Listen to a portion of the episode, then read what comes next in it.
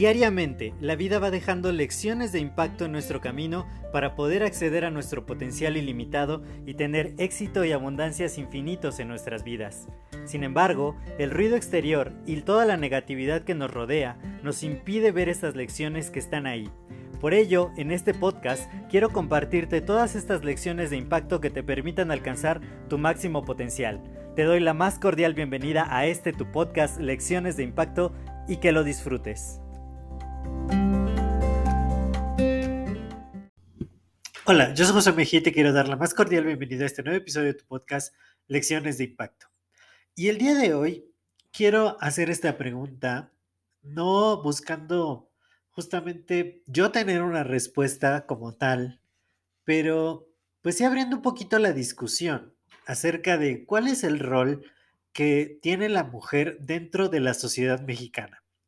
Estaba leyendo un artículo que dice que a pesar de que se han logrado muchas victorias en cuanto a la igualdad de género, todavía existen muchas barreras que superar, ya que en varias partes de la geografía nacional existen problemas graves como acoso, violencias a las mujeres y se menciona que también hay una brecha salarial significativa entre hombres y mujeres y esto hace que ellas tengan menos oportunidades económicas además de los estereotipos y prejuicios de género que limitan sus oportunidades y su crecimiento personal.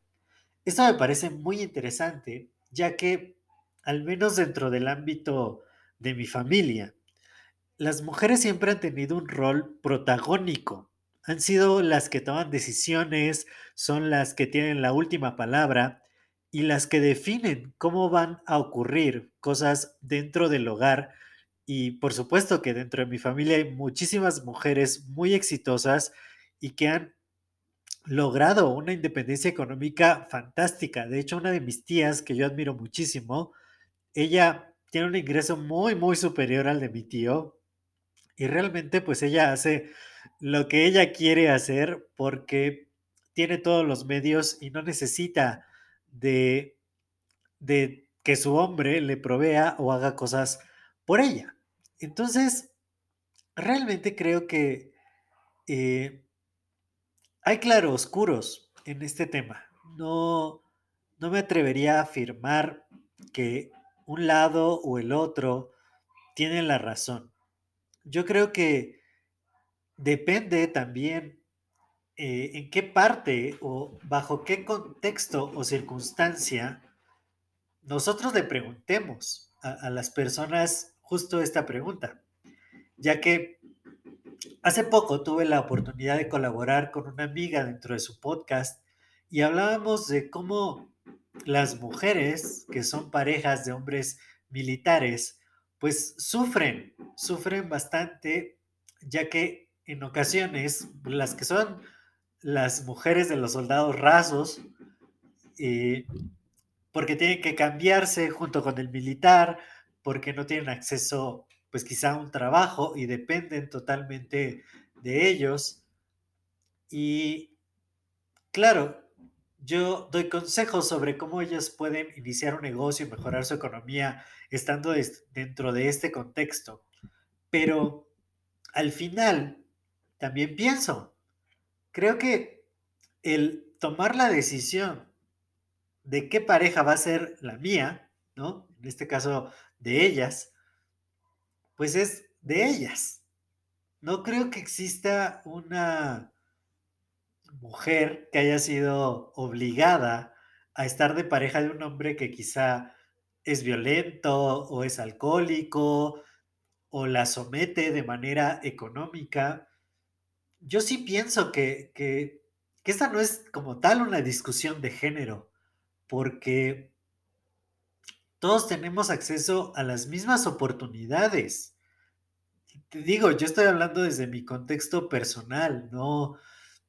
Hasta ahora yo no he conocido a mujeres que eh, sufran vejaciones o que los hombres les prohíban trabajar o, ganar su sustento. Yo recuerdo desde, desde la infancia como mi mamá, ella siempre ha hecho negocios y cuando pues nos iba muy bien en la casa, ella comercializaba joyería de oro, ¿no? Entonces tenía un portafolio lleno de collares, anillos, pulseras de oro, y ella pues iba a vender con sus amigas y ella siempre tenía dinero que venía de sus negocios. Después vendió zapatos, eh, suplementos alimenticios, joyería de fantasía y así ha vendido de todo.